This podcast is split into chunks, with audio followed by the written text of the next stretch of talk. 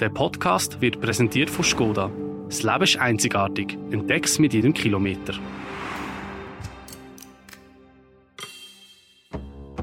Heute bei «Apropos» wir kochen. Wie gehen eine richtig gute Geschwellte? Warum ist es so kompliziert, Eier zu pochieren?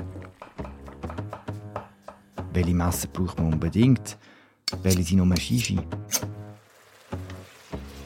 Und gibt es das Rezept für eine richtig gute Tomatensauce?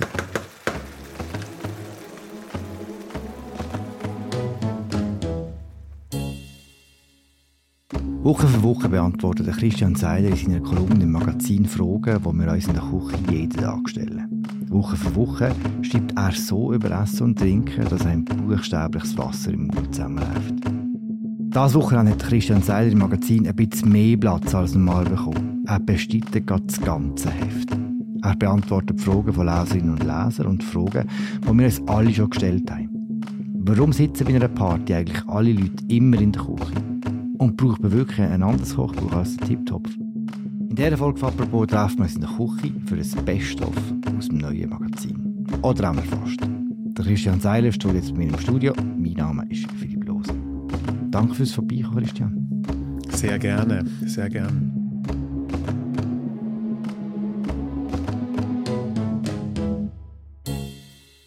War schön, ist schön hierher zu finden. Christian, wir bleiben gerade bei der Einstiegsfrage. Warum sitzen bei einer Party alle in der Küche? Weil die Küche ein ganz besonderer Ort ist. Ich glaube, man kann da wirklich weit zurückschauen in unsere menschliche Vergangenheit, als die Küche bzw. der Herd immer das Herz des Hauses war. Das ist eine Formulierung von dem Architekturhistoriker Kenneth Frampton, die mir sehr gut gefällt. Und die Küche ist der Ort, äh, wo es warm ist, äh, wo es gut riecht und wo, wenn eine Party beginnt, die Party noch nicht richtig begonnen hat. Also normalerweise ist es ja so, Du lädst Leute ein. In der Regel bist du zu spät dran. Die Leute kommen. es ist daher, finde ich es eigentlich auch eine, einen echten Akt der Höflichkeit und des Mitgefühls, zu Essenseinladungen ein bisschen zu spät zu kommen. Normalerweise bin ich sehr pünktlich. Mhm. Und solange in der Küche noch gearbeitet wird, solange noch die eine oder andere Handreichung notwendig ist, wo man sich vielleicht sogar nützlich machen kann, solange man dann einfach ganz informell rumsitzt und, und plaudert und es ist noch alles in Bewegung, solange beginnt der formelle Teil des Abends nicht, der möglicherweise ein bisschen anstrengend wird. Und davor haben alle Angst, deswegen verlassen die Leute zur Sicherheit die Küche nicht.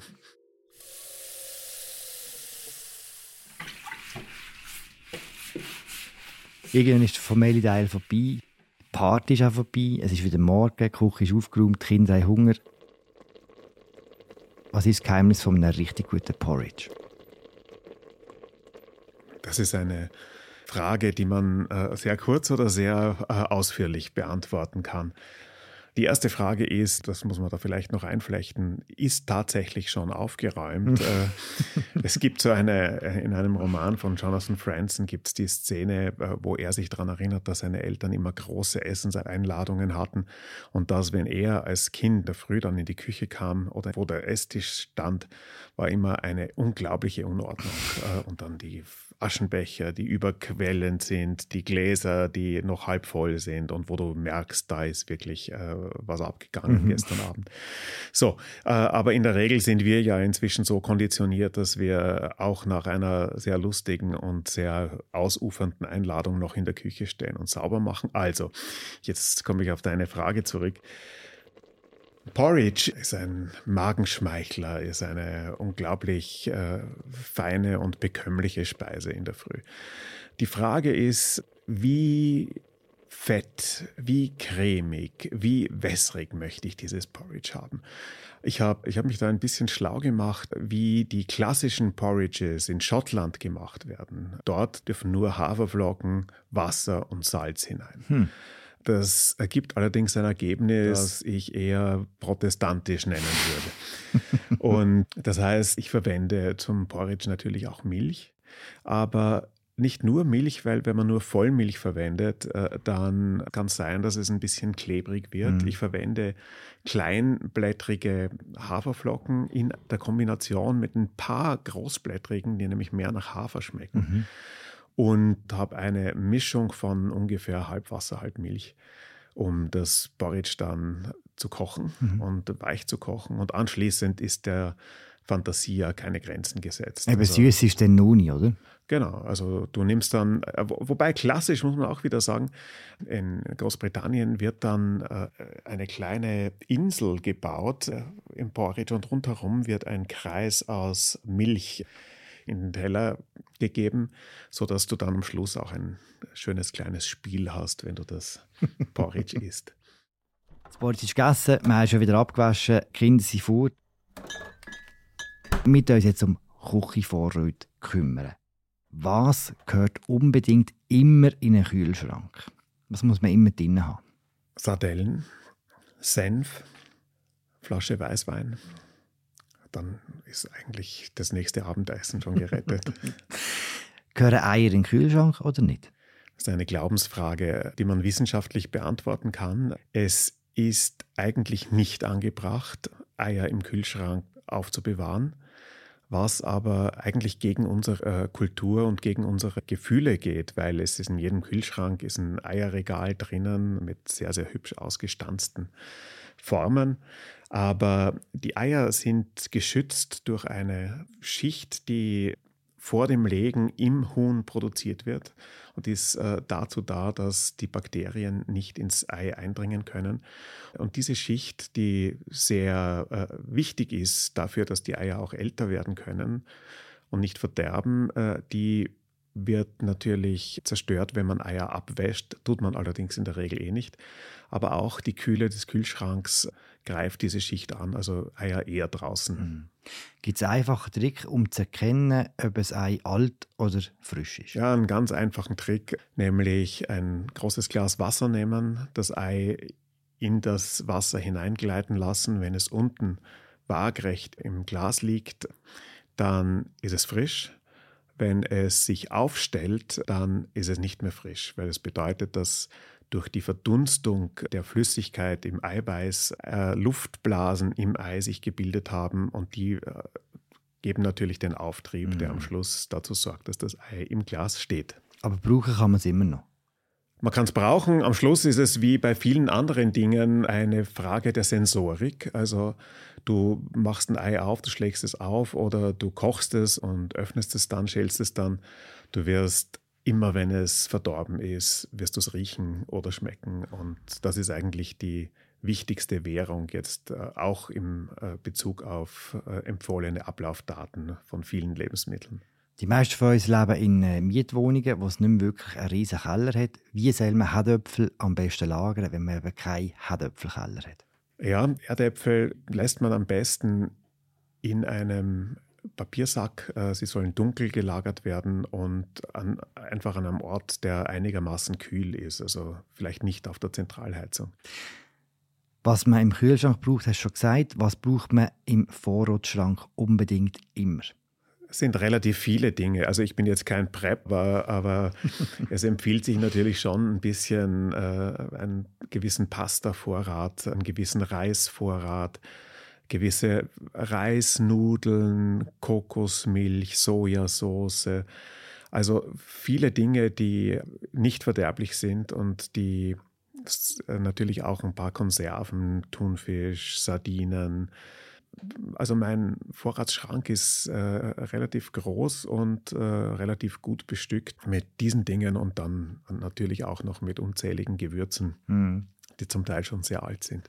Das sind alles Sachen, die nicht wirklich kaputt gehen. Ja. Eine der grössten Schwierigkeiten, wenn man gerne kocht, wenn man äh, häufig einkauft, ist, dass man einfach zu viele Sachen hat. Wie vermeidet man am besten Food Waste? Gerade wenn man gerne kocht. Food Waste vermeidet man schon beim Einkaufen in der Regel.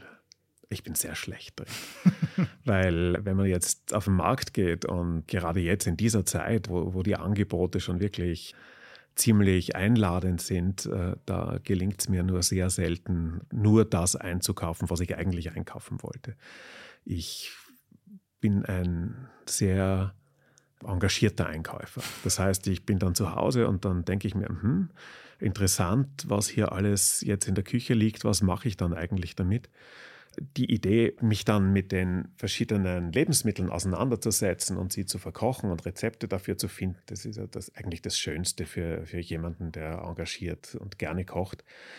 Manchmal muss man sich dann halt darum kümmern, dass es auch wegkommt. Und mhm. ich finde, dass die ideale äh, Kombination die ist, dass man Leute einlädt, mit einem zu essen. Also viel einkaufen, viele Leute einladen, viele Leute glücklich machen. Am Schluss ist das eine absolute Win-Win-Situation.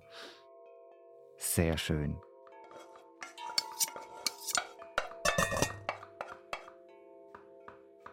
Kommt wir reden über die restliche Ausstattung der Küche. Was für ein Messer brauche ich unbedingt? Längt nicht einfach auch ein Schnitzerli? Weißt, du, weißt du, was ein Schnitzel ist? Ja, ich weiß, was es ist äh, und es reicht nicht. Es braucht mindestens drei Messer. Es braucht ein großes, langes Brotmesser mit gewellter Klinge. Es braucht ein großes Küchenmesser und die begleitende Apparatur, um es ständig zu schleifen und scharf zu halten. Und es braucht ein kleines Küchenmesser, wobei ich da nachsichtig bin. Da darfst du ruhig mit deinem Schnitzerli arbeiten, wenn du unbedingt willst. Gibt es eine Pfanne, die Pflicht ist?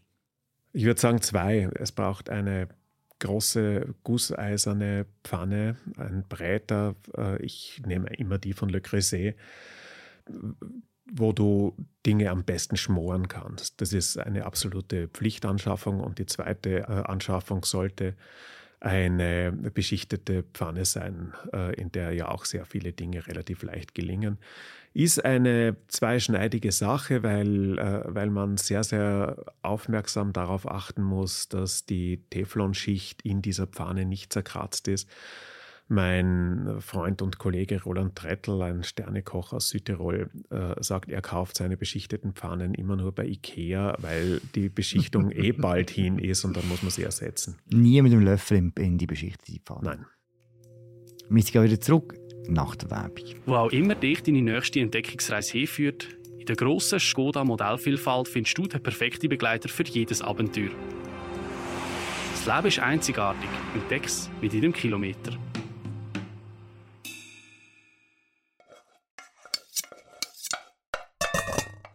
Welche zwei Kochbücher brauche ich unbedingt außer dem Tiptopf? Äh, auf jeden Fall äh, Marcella Hasan, die italienisch kochen. Das, die klassische italienische Küche. Es ist ein fantastisches Kochbuch. Und auch mein liebstes und am Schluss wahrscheinlich noch immer meistgebrauchtes. Das ist das eine. Das zweite, ein Kochbuch, das ich sehr, sehr liebe, weil es fast mehr als ein Kochbuch ist, ist Tender von Nigel Slater, Tender Gemüse. Das ist ein Kochbuch, wo so liebevoll und so mit einer gewissen Melancholie über das Ernten, Pflegen und Zubereiten von Gemüse gesprochen wird, dass ich das wirklich immer wieder lesen kann wie eine Kurzgeschichte.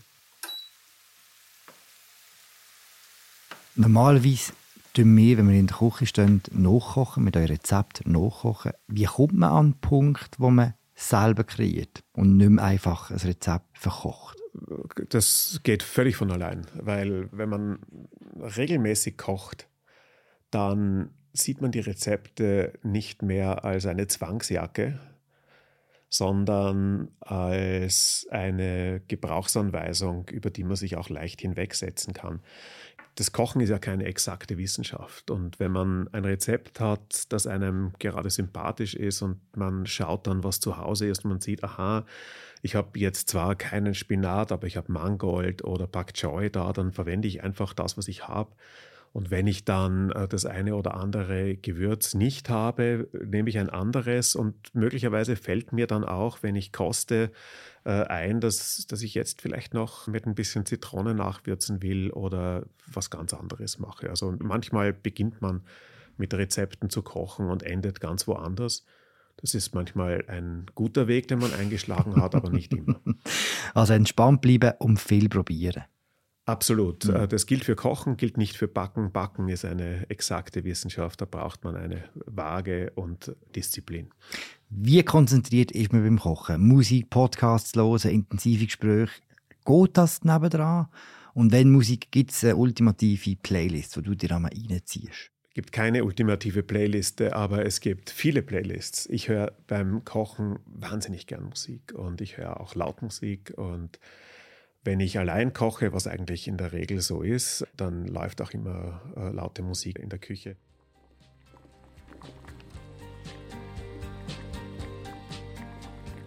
Das ist ganz unterschiedlich. Manchmal habe ich Musik, die mich beflügelt, manchmal höre ich zurückhaltendere Musik. Jetzt habe ich gerade so ein Akustikalbum von Death Cab for Cutie rauf und runter gespielt. Das finde ich zum Beispiel sehr schön, aber das nächste Mal, wenn ich am Herd stehe, höre ich natürlich schon wieder was anderes.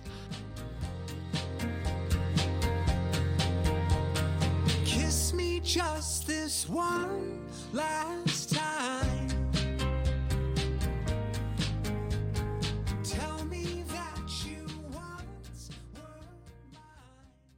Wie gehst du selber mit dem Grunddilemma vom Kocher um, dass man für Stunden einmal in der Küche steht und nachher äh, bringt man so auf den Tisch und innerhalb von 20 Minuten ist alles weggefressen quasi? Naja, es ist, man muss die Dinge äh, gesamtheitlich betrachten. Der Genuss beim Kochen beginnt äh, mit dem Mise en place. Und das Verzehren der Mahlzeit ist nur ein Teil des Ganzen. Das heißt, ich liebe das Ganze und deswegen fällt es nicht ins Gewicht, dass es so schnell weg ist die richtig tollen Rezepte aus deinen Kolumnen sind häufig die, wo du einfache Sachen richtig, richtig gut machst. Zum Beispiel, ich denke an die drei Herdöpfelstocken-Rezepte, die, die kürzlich gebracht hast. Ja. Und darum geht es jetzt um die wirklich einfachen Sachen. Wie gelingen Brotherdöpfel, die richtig gut sind, die so schmecken wie im Restaurant? Das ist nicht so schwer.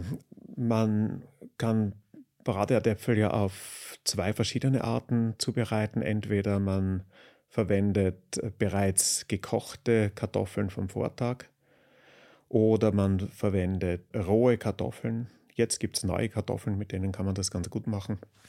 Die werden geschält in 5 mm dicke Scheiben geschnitten und dann in ausreichend Bratbutter so lange auf einer Seite äh, angebraten, bis sie eine schöne Farbe haben. Dann werden sie umgedreht, am Schluss gesalzen, sofort serviert. Großartig. Wie funktionieren richtig gute Geschwellte? Auch da ist natürlich die Wahl der Kartoffeln, die steht am Anfang. Man muss gute, festkochende Kartoffeln dafür besorgen. Es lohnt sich da ein bisschen zu schauen, welcher Kartoffeldealer die beste Ware hat. Und dann gibt es äh, eine ganz wichtige oder zwei ganz wichtige Gebrauchsanweisungen dafür. Erstens, die Kartoffeln in kaltem Wasser aufstellen, erst äh, dann das Feuer andrehen und das Wasser mit den Kartoffeln erhitzen. Warum? Kartoffeln sind sehr schlechte Wärmeleiter. Wenn man die ins heiße Wasser wirft, ist die Chance, dass die äußeren Schichten schon durch sind, die innere, der Kern der Kartoffel aber noch, äh, noch roh, relativ hoch. Also das kalte Wasser aufsetzen und dann erhitzen. Das zweite ist Kartoffeln tatsächlich immer in der Schale kochen.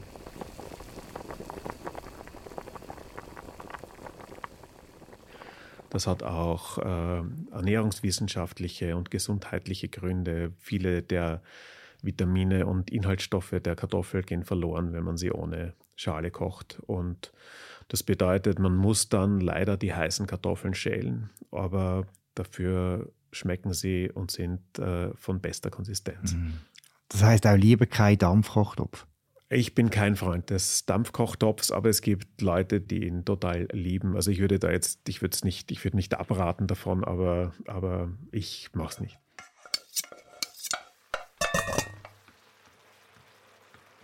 Gibt es die eine Tomatensauce? Logisch. Äh, das ist die von Marcella Hasan man nimmt eine Dose Pelati, hackt die Tomaten klein, gibt sie in die Pfanne mit einer halben äh, Zwiebel und eine Portion Butter, die kann so groß sein, wie man das möchte. Und Salz, dann lässt man die Tomatensauce einkochen. Am Schluss äh, kostet man sie, gibt die Zwiebel raus. Mein Sohn zum Beispiel liebt diese verkochte Zwiebel und wenn ich dann manchmal nur eine Tropea habe oder so, dann ist es tatsächlich auch eine Delikatesse, aber für die Soße selbst wird sie dann nicht mehr verwendet, sie gibt nur die Säure ab. Und am Schluss finishen, ein bisschen Salz und vielleicht macht man eine Pasta dazu. Hm. Gibt es einen Trick, um eine Salatsauce so zu pimpen, dass sie nicht immer gleich schmeckt? Ja, äh, selbstverständlich. Also man kann ja, Salatsoßen sind ein, sind ein weites Feld. Ich habe ein paar Lieblingssalatsoßen, äh, die auch im Magazin genannt sind, also vor allem die von Alice Waters, wo eine, die mit, eigentlich mit Meyer-Zitronen äh, gemacht wird, mit Abrieb davon, mit dem Saft und, mit, und dann mit einer Mischung aus Weißweinessig und äh, Schlagrahm. Mm. Schmeckt köstlich. Was ist das für eine Zitrone genau? Eine Meyer Zitrone ist eine aus der Türkei oder auch aus Amerika kommende äh, Züchtung. Sie ist eigentlich eine, eine Mischung, äh, eine Kreuzung zwischen Mandarine und Zitrone. Das heißt, wenn man die nicht bekommt, es, ist, es gibt sie hier nur manchmal und wenn es sie gibt, ist sie sauteuer und es gibt sie bei der Delikatesse oder so aber man kann auch ohne weiteres dann äh, Zitronensaft und Mandarinensaft mischen und das so verwenden. Herr Dabt sagt, man kommt heim, einfaches Rezept, das glücklich macht. Spaghetti Pomodoro. Wie geht dein liebste Ankerbrot? Eine ganz einfache Frage, aber auch das braucht wieder ein bisschen Sorgfalt, wie alles in der Küche. Es braucht ein gutes Sauerteigbrot, das ist zwingend. Also Weißbrot äh, geht für Butterbrot gar nicht, finde ich. Sauerteigbrot, Rohmilchbutter und man sollte vielleicht ein paar Flocken Maldon äh, Meersalz dabei haben, um die Sensation dieses Brots noch zu vergrößern. Wie klappen pochierte Eier? Ja, ja. Sie klappen sehr oft nicht. Mhm. Äh, deswegen habe ich eine Methode gefunden, eine Deppenmethode gefunden. Es gibt äh, kleine Säckchen, die heißen Pogies. In die schlägt man die Eier hinein. Man, man gibt sie dann ins Wasser, ins äh, köchelnde Wasser und lässt sie dort für fünf Minuten. Fischt sie wieder raus. Perfektes, pochiertes Ei, wunderschön. Wo gibt es die? Poachies? Gibt es äh, entweder im Internet oder im Supermarkt. Wenn es jetzt schon ein bisschen komplizierter wird, welches ein bisschen aufwendiger Rezept tust du einem mittelmäßig begabten Hobbykoch empfehlen, um ein bisschen die Leute beeindrucken? Nachher? Es gibt ein Rezept von Tanja Grandit, das ich schon so oft gekocht habe äh, bei uns zu Hause, dass ich fast schon das Gefühl habe, es ist von mir, aber es ist von ihr.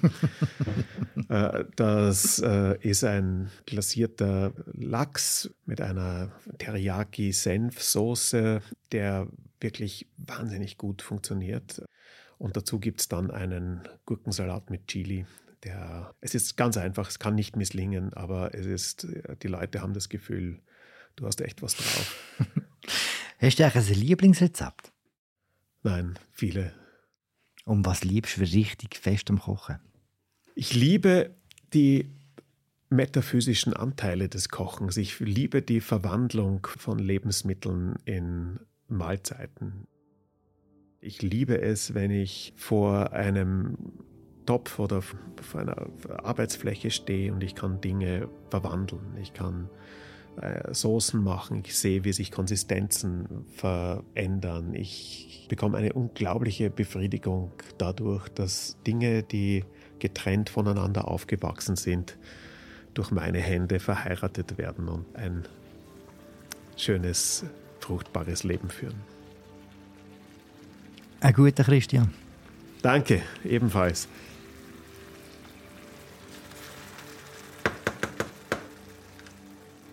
Das Heft von Christian Seiler, wo noch viel mehr drin steht und wo ich euch allen wahnsinnig fest ans Herz lege. Es ist sehr, sehr toll zum Lesen. Wir haben einfach noch einen ziemlich Hunger.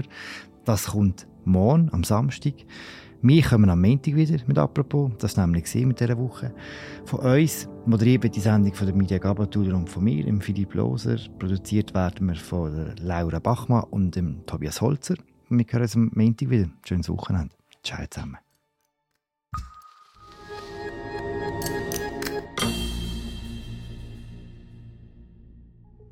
Der Podcast wird präsentiert von Skoda. Ob rein elektrisch, kompakt für die Stadt oder mit Platz für die ganze Familie, entdeck bei Skoda dein Wunschauto. Mehr Informationen findest du auf skoda.ch.